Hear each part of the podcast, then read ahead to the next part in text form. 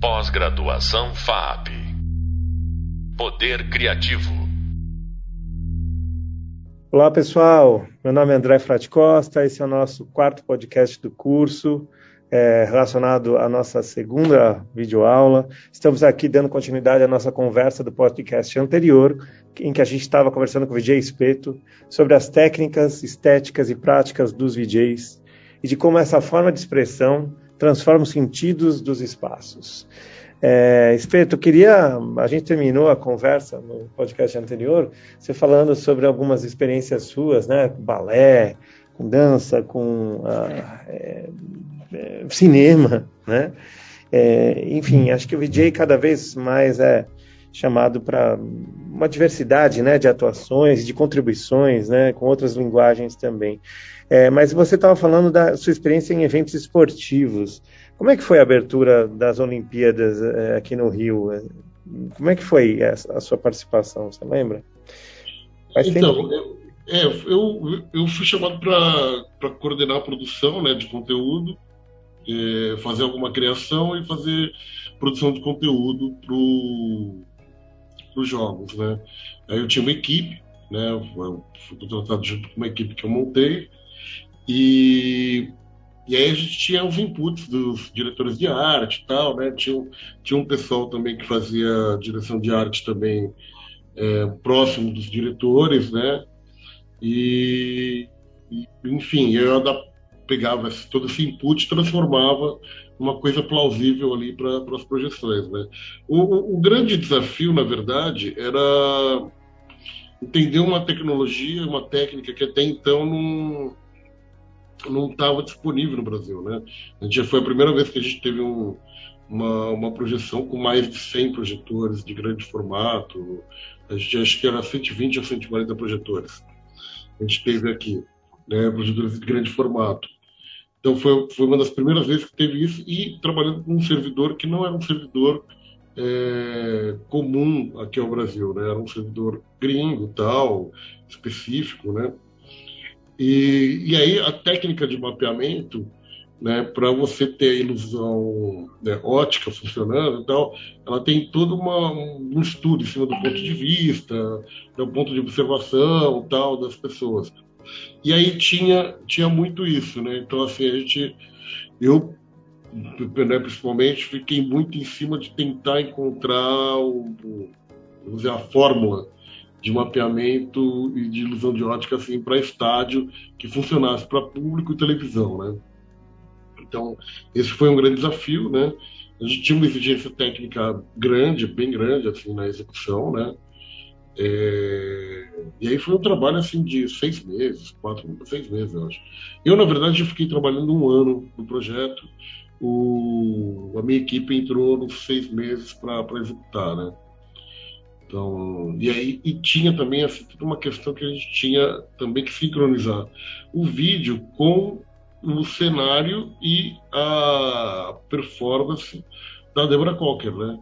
Então tinha essa, essa coisa assim, tipo o aspecto humano, o elemento humano dentro do estádio e, qual que, e como que se influenciava nos tempos e ritmos do vídeo.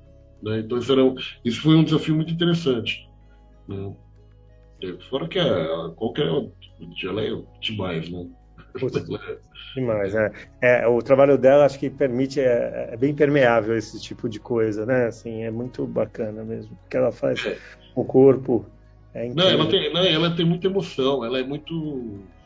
Uhum. Sabe, muito, ela é muita emoção. Então, assim, é muito legal, assim, porque ela realmente expressa com corpo, com voz, com palavras e tudo o que, que ela tá querendo ali, entendeu? É muito doido, assim, a mulher, meu, organiza, eu vi mulher organizando assim um, sei lá, sei lá quantas pessoas que eram, sei lá, 5 mil voluntários. Pessoas que nunca tinham visto, nunca tinham dançado, ou dançaram mais ou menos assim. Eu vi ela organizando esse pessoal em dois minutos. Ela assim, você pra cá, você pra lá, você pra lá. Organizou em bloco, já começou não sei o que lá. Eu falei, gente, mulher é uma máquina. Muito doido isso. E, aí, e aquilo que, gente, que eu estava falando para você, no, no, a gente estava conversando no podcast anterior, né? É, do artista ser esse cara que recolhe os restos e recolhe essas imagens que estão aí circulando de outra forma, ela faz com os gestos. Ela faz com gestual, com o movimento do corpo, é incrível. Ela usa coisas muito. O léxico dela, o vocabulário dela é um vocabulário de gestos do dia a dia, é muito louco. Por isso, talvez ela consiga relacionar gente que nunca dançou, né?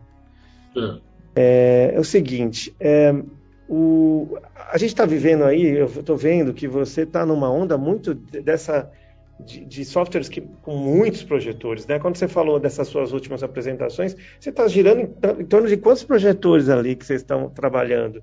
E, e, queria que você falasse um pouco sobre essa questão tecnológica, né? Eu tenho visto que está evoluindo. Você é, teve uma época que tava, começou a falar muito de domos, né? Por que, que a gente foi para o domos, para projeção em domo, né?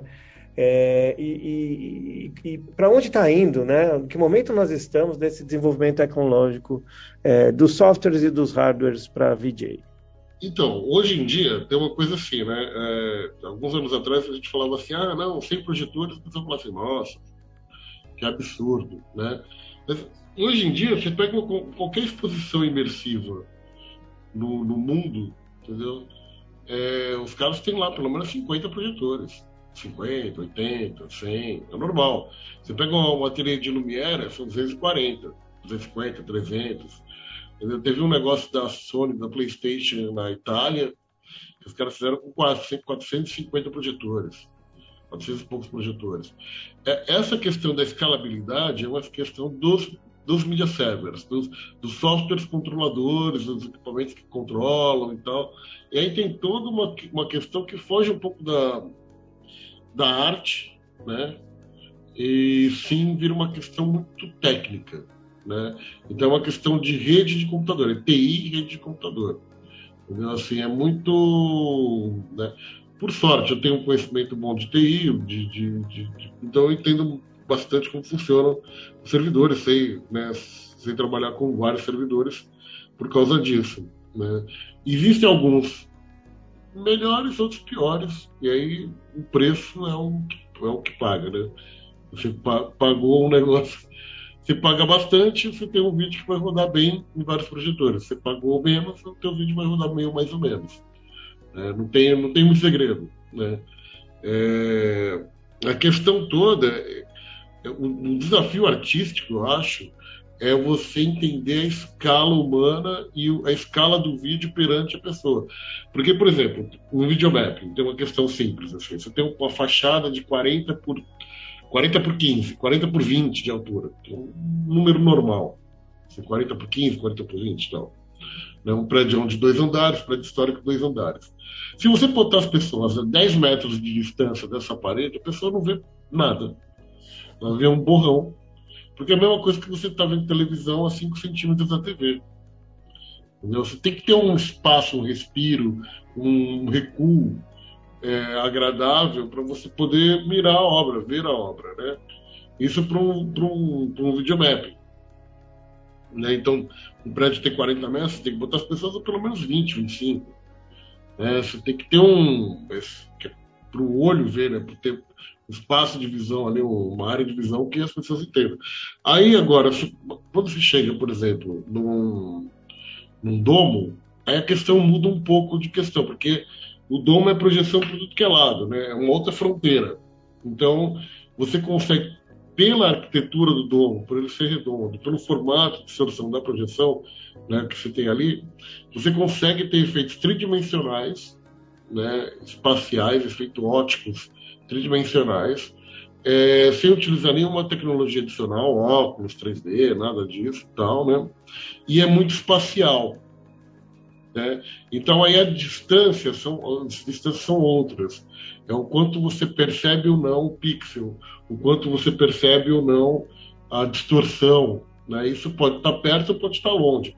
Vai depender da curvatura da quantidade de projetores, da potência do projetor, aí já muda um outro aspecto, um outro aspecto técnico, né?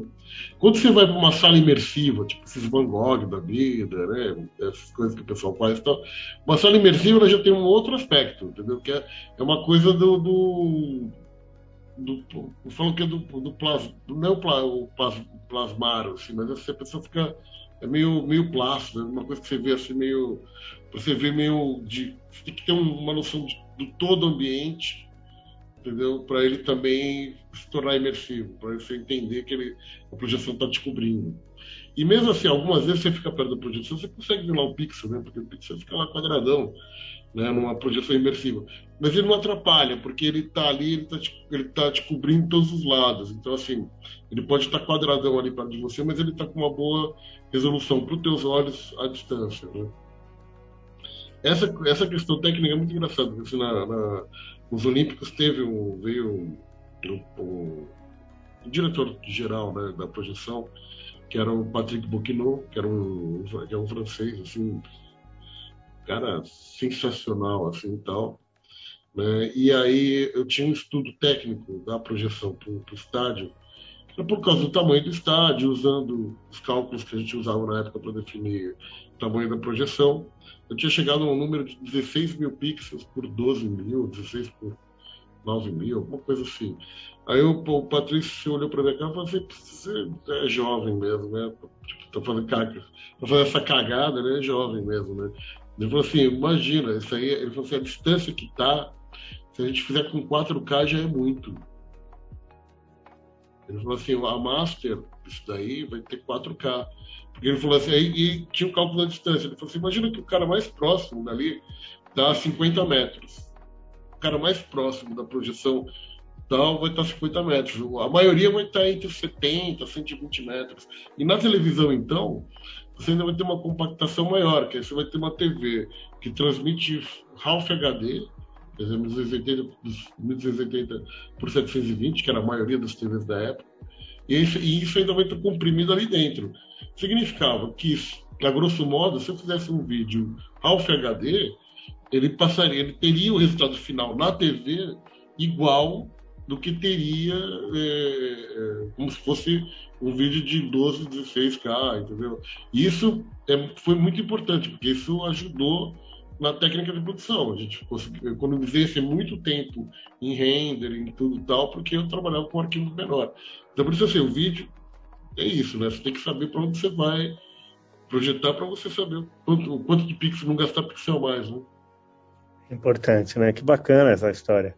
E, cara, você falou muito de imersão. É, você fez trabalhos interativos também, que o público interage com a imagem? Acho que teve uns, né, que eu, que eu vi. Tenho, né? mas, tenho, mas eu não gosto. Tenho, mas eu não gosto de fazer.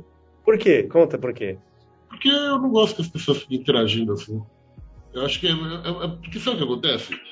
Interação para funcionar, ela tem que ser muito bem feita, entendeu? Assim, tipo, eu acho que é, eu, eu odeio, eu acho horrível aquela interação que você não sabe o que está acontecendo. Você chega, você passa a mão na frente da obra assim, aí, o que está acontecendo? Não sei. Aí daqui a pouco a obra, aí uau, nossa, interagiu. Aí você tenta interagir de novo não funciona. Entendeu? Então, assim, para a interação funcionar, você tem que ter um sensor muito bem calibrado, uhum.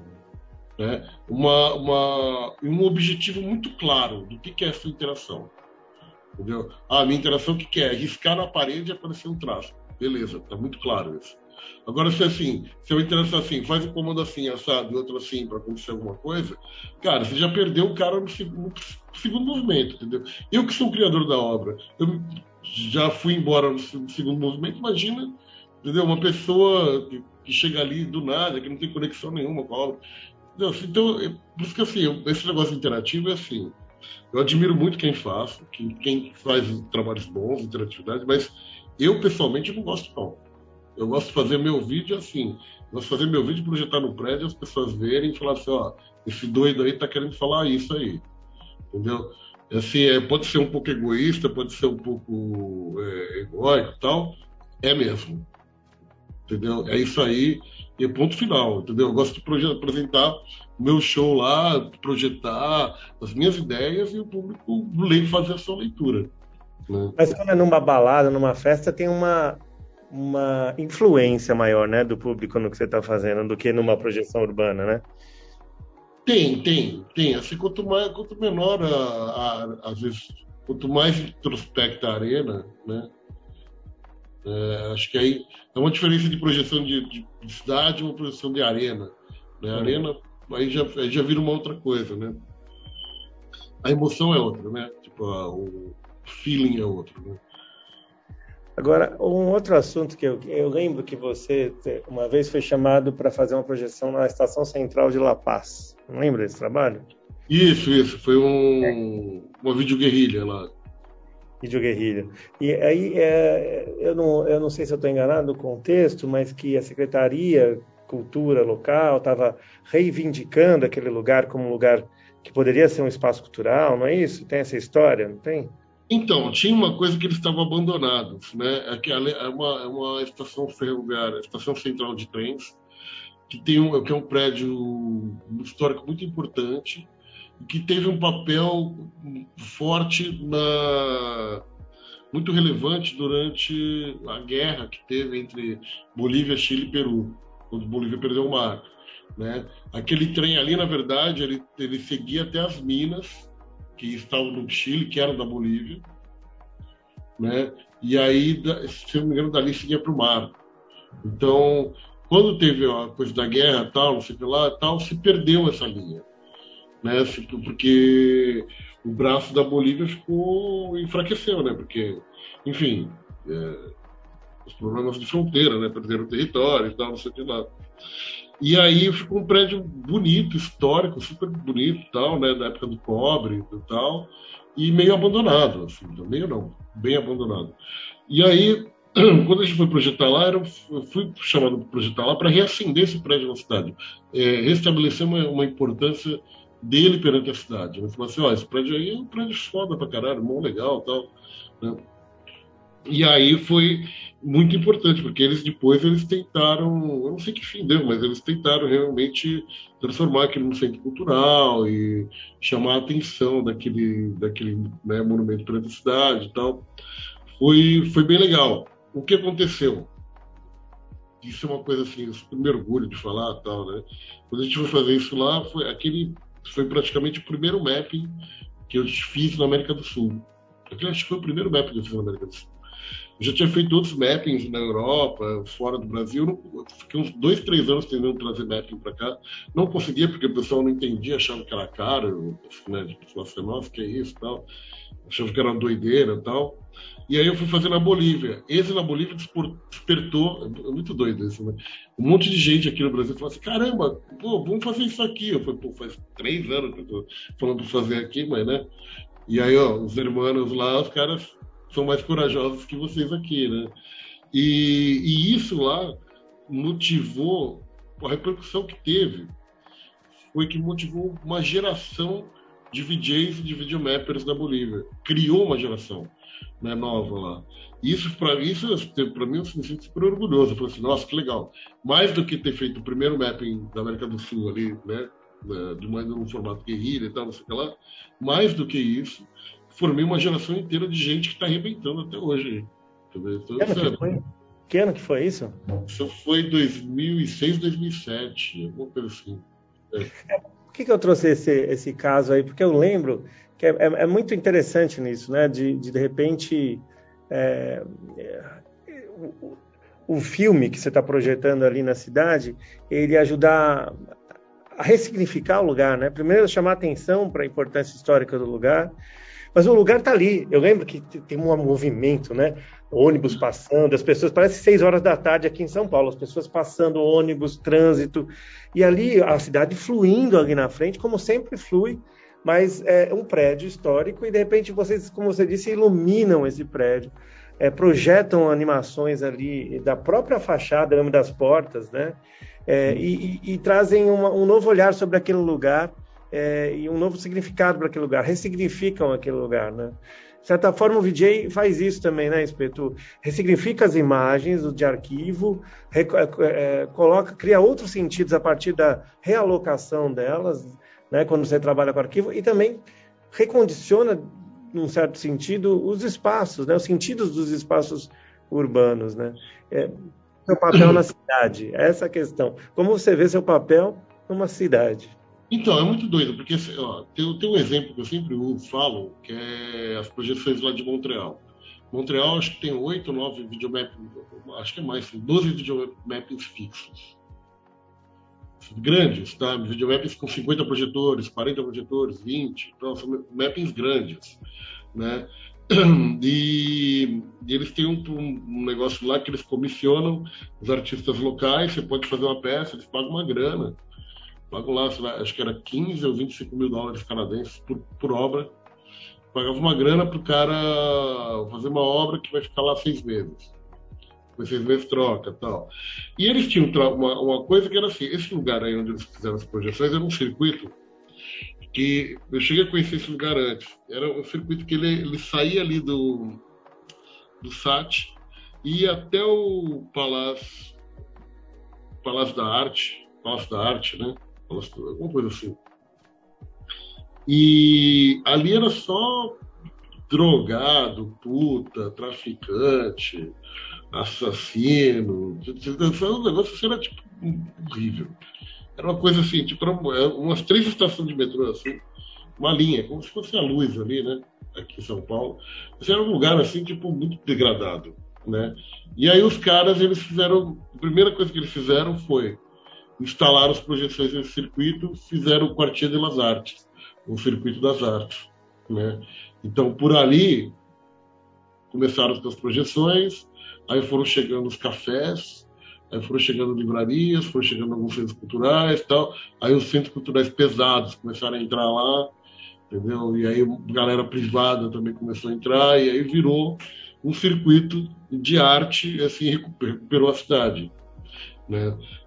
Aí as pessoas falaram, ah, gentrificou tal. Não, não chegou a gentrificar porque não morava ninguém ali. Era um lugar, era meio lugares meio de trânsito, assim, tal, né? E, e o pessoal que estava lá continuou lá. Só que agora eles estavam misturados a uma galera que ia lá curtir arte, vai lá curtir arte, que vai curtir uma onda ali e tal. Então misturou, entendeu? Eu acho que isso ajuda um pouco a socializar, sabe? Assim, porque eu, essas pessoas que estão marginalizadas, elas não ficam invisíveis. O nosso grande problema das pessoas marginalizadas na rua, né, na cidade, é isso, elas são invisíveis. As pessoas ignoram, as pessoas, ou elas estão escondidas atrás de uma rua que ninguém gosta. Aí ninguém vai lá naquela rua, a pessoa fica lá escondida, foda-se, né? Tipo, é isso que acontece. Né? E em São Paulo a gente está vivendo isso, porque agora tiraram essas pessoas do lugar delas e botaram no, perto dos bairros mais, é, mais hypes, né? Então o pessoal está meio, tá meio pé da vida. O pessoal fala, pô, esses caras tal. Esses caras sempre tiveram lá. A diferença é que agora eles estão mais próximos e todo mundo está vendo, entendeu? Então, assim, o pessoal, o pessoal de Santa Cecília, Genópolis, né? O pessoal Barra Funda, tá meio pé da vida. Fala assim, pô, não sei o que, o que está acontecendo aqui, mas, cara, sempre aconteceu. Né? Então, é, é um pouco assim. Eu acho que, assim, a projeção, ela tem esse papel, ela pode realmente ressignificar essas áreas. Ela pode ajudar na ressignificação, né? criando um novo tipo de memória da sociedade, um novo tipo de memória desse, desse lugar, desse urbano, né? Você vê espaço ainda, por exemplo, numa cidade como São Paulo, né? Que é a maior cidade aí do nosso país, a gente está atingindo aí gente de tudo quanto é cidade é, do Brasil, mas ah, na cidade de São Paulo, você vê espaço ainda para o trabalho do VJ ganhar mais território? O que, que é preciso para isso? Ah, olha, Espaço tem, área tem, eu acho que tem, plantaram uma boa área de expansão, né? É, e fora isso, que assim, o VJ é um cara que ele tem que ele eu não sei, eu, confundo o papel do VJ com o meu papel, às vezes, né, um pouco, né, mas é, eu sempre, sempre tive essa coisa meio aguerrida, de ir lá e cavar os lugares, cavar, né, cavar os pontos, né, onde a gente pode ir e tal, né, o que pode fazer. Eu acho que é possível, entendeu? Assim, tem muita área, tem muito local de expansão, né? E com a tecnologia ficando cada vez mais barata, a tecnologia de projeção, isso é muito mais acessível, né? É, é, a gente tem muito, tem que sair. Eu acho que a projeção tem que sair do centro. Né? A projeção hoje em dia ela está muito no centro, ela tem que sair do centro, entendeu? Tipo, tem aquele coletivo coletores faz exatamente isso, por exemplo. Eles levam a projeção os lugares mais longe assim, da cidade, né? Então eles vão para as quebradas, tal. Esses caras eu acho que são os avant-garde, os novos avant-garde assim da, da arte urbana de São Paulo. Acho que é meio por aí, entendeu? Então acho que dá, tem grande tem grande área de expansão, assim. São Paulo, diferentemente de Montreal, aí que tem cinco pontos, você falou, né? Cinco grandes pontos, né, Montreal? É, acho, acho, que são oito ou doze. Cara, 8 ou 12, 8 ou 12 grandes pontos fixos de, de videomapeamento. São Paulo ainda é o espaço dessa possível dessa guerrilha, né? Que, que tinha lá na Rua Augusta, galera projetando nas empenas cegas, ainda tem. Então, mas eu, eu, acho que a gente tem que começar a seguir, pegar uma, uma radial leste aqui, projetar em Arthur Alvim, é. Itaquera, é. Penha, sabe? Assim, tem que sair aqui pro. Sabe? Assim, tem que sair pro, pro. pegar uma zona norte aqui, uma zona sul, acho que tem que começar a sair aí do meio, né? A imagem ela tem que ir aonde está o público. Não, o cinema de bairro era isso, né? Entendeu? Exato. E na, e na pandemia, eu estava lembrando com o VJ Suave no outro podcast é, com o Igor, é, da questão da pandemia, né? Da galera pôr o projetor na janela e começar a sentir que ali era um meio, né? Uma forma de se expressar, né? Assim, de sim, falar, sim. de gritar, né? De gritar ali sobre a questão da sanitária, política que estava acontecendo. Ok, Espeto, olha, queria agradecer a sua presença. Mais uma vez, obrigado pelo, por atender esse chamado de novo. Você é sempre muito generoso né, na troca, na, na conversa aí. É, muito obrigado, Espeto.